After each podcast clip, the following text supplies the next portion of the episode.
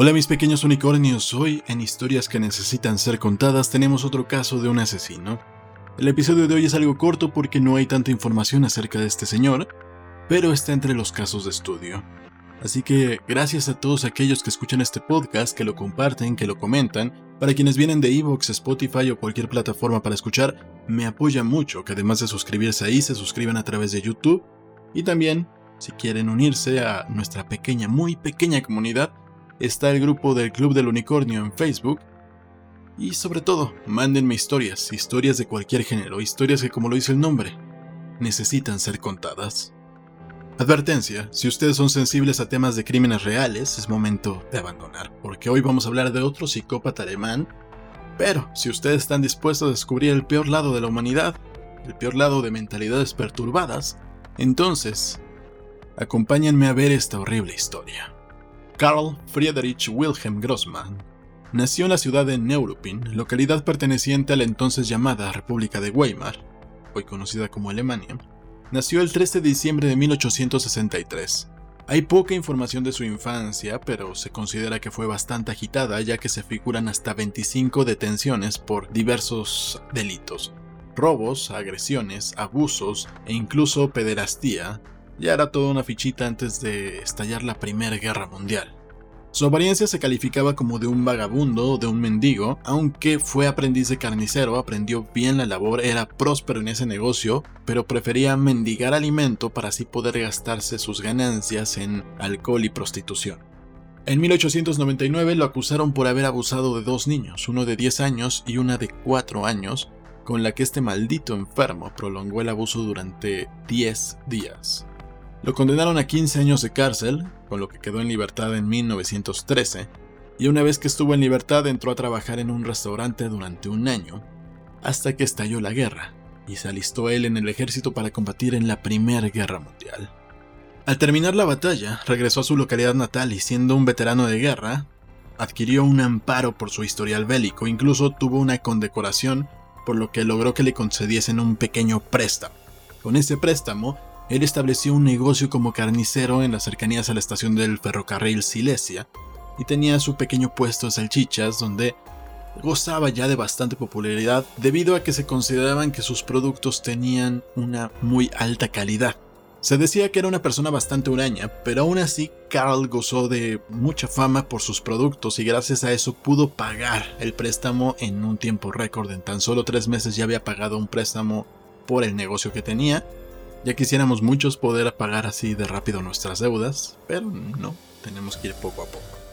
Como su trabajo lo mantenía bastante ocupado, empezó a contratar mujeres desempleadas, vagabundas, para que tendieran la casa mientras él estaba en el trabajo, para que barrieran, trapearan, limpiaran pues, el lugar donde él vivía, e incluso llegó a tener la confianza en una de ellas para que estuviera al frente del puesto cuando Carl iba a comprar carne o a manufacturar sus famosas salchichas. Pero la verdad es que era muy raro que estuviesen con él más de una o dos semanas por el propio carácter de Carl. Pasó el tiempo y llegó el 21 de agosto de 1921. Los vecinos vieron entrar a Carl en compañía de una mujer, pero después alarmaron al escuchar gritos que provenían de la casa, seguidos por un repentino silencio. Así que decidieron llamar a la policía. Los agentes fueron a su casa y llamaron a la puerta, pero Carl se resistió a abrir así que tuvieron que echar abajo su puerta. Cuando encontraron a Carl, él estaba tratando de esconder un brazo que presumiblemente correspondía a la mujer que lo acompañaba. Registrando posteriormente la casa se encontraron restos de manos humanas carbonizadas en la estufa.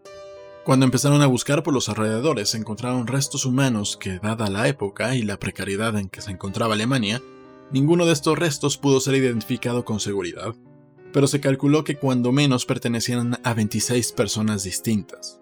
Una vez arrestado, Carl solo confesó tres asesinatos, aunque las pruebas contra él indicaban que estaba mintiendo, por lo que se prolongaron los interrogatorios haciéndolo admitir hasta 50 víctimas. Pero tomando en cuenta que se ocupó coerción, no se sabe con exactitud cuántas fueron, lo que sí se sabe es que muchas de ellas eran prostitutas y que se deshacía de los cuerpos aventándolos al río. A pesar de los horribles crímenes que Carl Grossman cometió, él nunca llegó a ser juzgado. Este señor amarró las sábanas que tenía en la cama de su celda y se suicidó en la madrugada del 5 de julio de 1922. se extendió rápidamente la creencia de que Carl utilizaba a sus víctimas para elaborar salchichas, cosa que jamás pudo ser probada, sin embargo, en muchas ocasiones se le asocia con el canibalismo, con la venta de carne humana.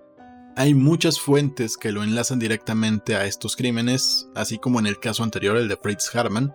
Y de hecho, la primera vez que yo escuché de estos dos asesinos fue en una conferencia acerca de asesinos hematófagos impartida por el criminalista Roberto Coria, pero las pruebas que se encontraron en ese entonces apuntaban a que toda la carne que se encontró en su casa era de origen vacuno y porcino, los tipos de carne que se utilizan para elaborar las famosas salchichas Bratwurst. Esas salchichas por las que Carl era conocido.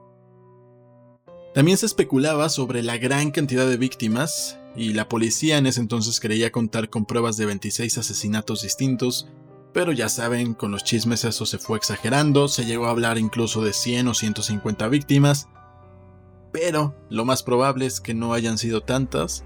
Aún así, encontrar partes de 26 cuerpos distintos es lo suficientemente grotesco y nos habla de un enfermo sin control de impulsos. Debido a muchos de los mitos que se forman alrededor de él, se le retoma en pinturas de George Gross, no está entre los pintores que me gustan, pero algunas de sus obras están basadas en ese mito de carniceros con carne de dudosa procedencia.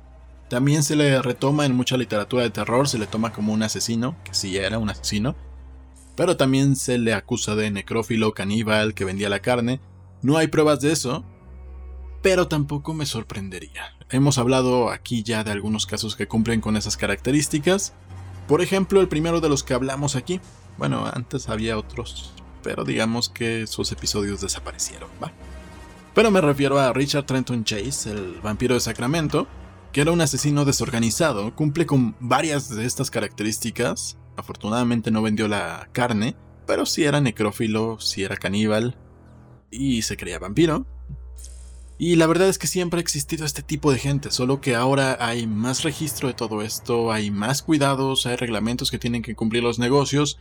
Y no quiero ser pesimista, pero rompiendo un poco con la burbuja de protección que nosotros nos ponemos, si analizamos la impunidad actual, cuando menos en toda Latinoamérica, y por lo que he leído también en España, tienen algunos detalles que se pueden convertir en caldos de cultivo. Obviamente en los States hay muchísimos, pero sí llega a ser preocupante que cosas así puedan suceder. Y bueno, ese a final de cuentas debe ser labor de los encargados de impartir justicia, estar preparados para enfrentarse a casos especialmente monstruosos.